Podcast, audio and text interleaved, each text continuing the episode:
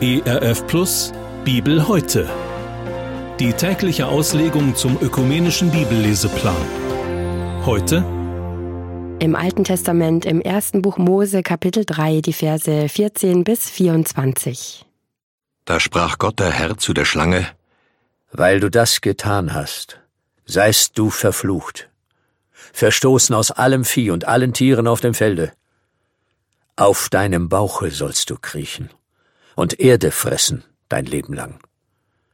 Und ich will Feindschaft setzen zwischen dir und der Frau und zwischen deinem Nachkommen und ihrem Nachkommen.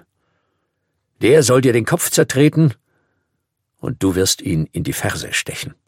Und zur Frau sprach er, Ich will dir viel Mühsal schaffen, wenn du schwanger wirst. Unter Mühen sollst du Kinder gebären.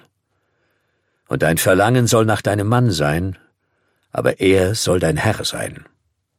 Und zum Mann sprach er, Weil du gehorcht hast der Stimme deiner Frau und gegessen von dem Baum, von dem ich dir gebot und sprach, du sollst nicht davon essen, verflucht sei der Acker um deinetwillen. Mit Mühsal sollst du dich von ihm nähren dein Leben lang. Dornen und Disteln soll er dir tragen, und du sollst das Kraut auf dem Felde essen. Im Schweiße deines Angesichts sollst du dein Brot essen, bis du wieder zur Erde werdest, davon du genommen bist. Denn du bist Erde und sollst zu Erde werden. Und Adam nannte seine Frau Eva, denn sie wurde die Mutter aller, die da leben. Und Gott der Herr machte Adam und seiner Frau Röcke von Fellen und zog sie ihnen an. Und Gott der Herr sprach, Siehe, der Mensch ist geworden wie unser einer und weiß, was gut und böse ist. Nun aber, dass er nur nicht ausstrecke seine Hand und breche auch von dem Baum des Lebens und esse und lebe ewiglich. Da wies ihn Gott der Herr aus dem Garten Eden, dass er die Erde bebaute, von der er genommen war. Und er trieb den Menschen hinaus und ließ lagern vor dem Garten Eden die Cherubim mit dem flammenden, blitzenden Schwert, zu bewachen den Weg zu dem Baum des Lebens. Das war der Bibeltext für den heutigen Tag, entnommen aus der großen Hörbibel mit freundlicher Genehmigung der Deutschen Bibelgesellschaft. Hier noch einmal die Bibelstelle im Alten Testament, im ersten Buch Mose, Kapitel 3, die Verse 14 bis 24. Wir hören jetzt Gedanken von Michael Oberländer aus Velbert. Wie kommt das eigentlich? Warum ist das so? So fragen wir uns, wenn wir uns in unserer Welt umsehen. Wissen und spüren denn nicht alle Menschen, Frieden ermöglicht und fördert Leben? Warum aber gelingt dann der Frieden zwischen Völkern nicht? Warum nur geraten Menschen in Unfrieden bis hinein in Kirchengemeinden, Familie, Ehe und die eigene Seele? Warum nur sind Arbeit, Leben und Familienleben mitunter so mühsam? Oft haben wir den Eindruck, dass wir ungeheuer viel Kraft aufbringen müssen, um Vergänglichkeit und Vergeblichkeit in Schach halten zu können. Und allzu oft spüren wir, wir können vergängliche Dinge ein wenig erhalten, vergebliche Arbeit und Mühe hin und wieder einen Sinn abbringen. Doch aufhalten oder gar verhindern können wir weder das eine noch das andere. Unser Bibeltext für heute führt uns mit unseren Fragen auf eine wichtige Spur. Er zeigt uns, was uns Menschen untereinander und mit der Schöpfung verbindet, oder besser gesagt, was uns trennt von der Schöpfung, voneinander und von uns selbst. Es ist ein tiefer Riss, der durch unsere Welt, unsere Beziehungen und durch uns selbst geht. Dieser Riss heißt im wahrsten Sinne des Wortes Entfremdung. Seinen Anfang hat dieser Riss genommen, als die ersten Menschen sich Gott entfremdeten. Da fing die Misere an. Davon war gestern die Rede. Heute hören wir von den Folgen der Entfremdung. Die erste betrifft die Schöpfung und hier vor allem die Schlange. Auf dem Bauch soll sie kriechen und Staub fressen ihr Leben lang. So verordnet es ihr der Schöpfer. Viel wurde schon spekuliert, ob die Schlange vor dem Sündenfall Beine und einen erhöhten Gang gehabt habe. Solche Überlegungen bringen nicht weiter. Mir fällt hier der Kontrast auf zu dem ersten Auftreten der Schlange. Sie hatte sich doch ausgegeben als weise Beraterin der Menschen, die den Menschen aufzeigt, dass Gott es letztlich doch nicht gut mit ihnen meint. Sie hat Zweifel ins menschliche Herz und Zwietracht zwischen Mensch und Gott säen wollen. Leider erfolgreich. Mit alledem hatte sie sich erhoben und gerade damit gezeigt, dass letztlich sie es nicht gut meint mit den Menschen.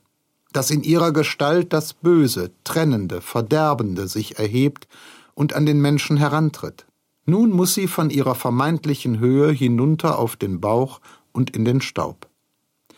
Das ist doch ein Hinweis darauf, dass alles Böse in unserer Welt, im eigenen Leben und Herzen, einen unwiderstehlichen Zug nach unten hat. Je höher das Böse aufsteigen will, umso tiefer muss es hinunter. Gott lässt sich keinen Baum in den Himmel wachsen. So sagt ein altes Sprichwort. Und auch dem Bösen weist er seinen Platz an, so sagt es uns das heutige Bibelwort. Das ist doch in allem ein Trost. Gott ist der Herr, der dem Bösen seine Grenzen setzt und ihm den letztgültigen Triumph verweigert. Die zweite Folge der Entfremdung betrifft das höchste Glück, das Menschen erleben können. Neues Leben, ihre Kinder in diese Welt zu bringen. Auch hier geht der Riss der Entfremdung mitten durch die engsten Beziehungen.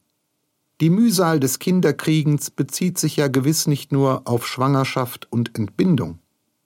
Kinder gebären heißt ja auch, sie ins Leben zu begleiten, sie lebenstüchtig zu machen und dann loszulassen, zu entlassen auf ihren eigenen Lebensweg.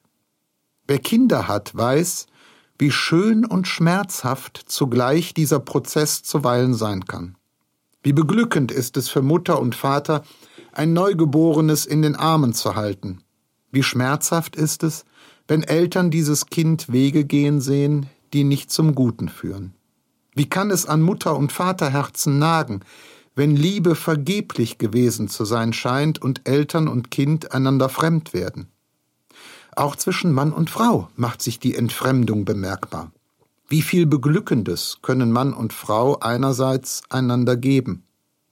Aber wie viel unerfüllte Sehnsucht gibt es andererseits sowohl bei dem einen als auch bei der anderen? Ja, selbst Ackerboden und Mensch sind sich seitdem einander fremd. Der Ackerboden steht für alles, was uns zum Lebensmittel werden soll. Das Land bebauen und bewahren, das war Gottes Auftrag und Geschenk an den Menschen gewesen. Arbeit, die sicher gelingt und deren Frucht Freude auslöst. Nun muss der Mensch dem Ackerboden seine Nahrung mit viel Mühen, Kraft, Technik und Chemie abtrotzen. Über aller Mühe schwebt zudem die ständige Möglichkeit des Misserfolgs. Dass gute Ernten nicht sicher sind, haben wir nach den trockenen Sommern der vergangenen Jahre immer wieder zu hören bekommen. Sicher ist nur, dass wir nach viel Mühe wieder zu der Erde zurückkehren, von der wir genommen sind. Es ist wohl wenig erheiternd, was uns der heutige Text bietet, so scheint's. Und doch, Gott gibt in diese schweren und dunklen Worte gute Aussichten und eine große Gnade hinein. Die gute Aussicht hat mit der Schlange zu tun. Ja, es wird Feindschaft herrschen zwischen ihr und den Menschen.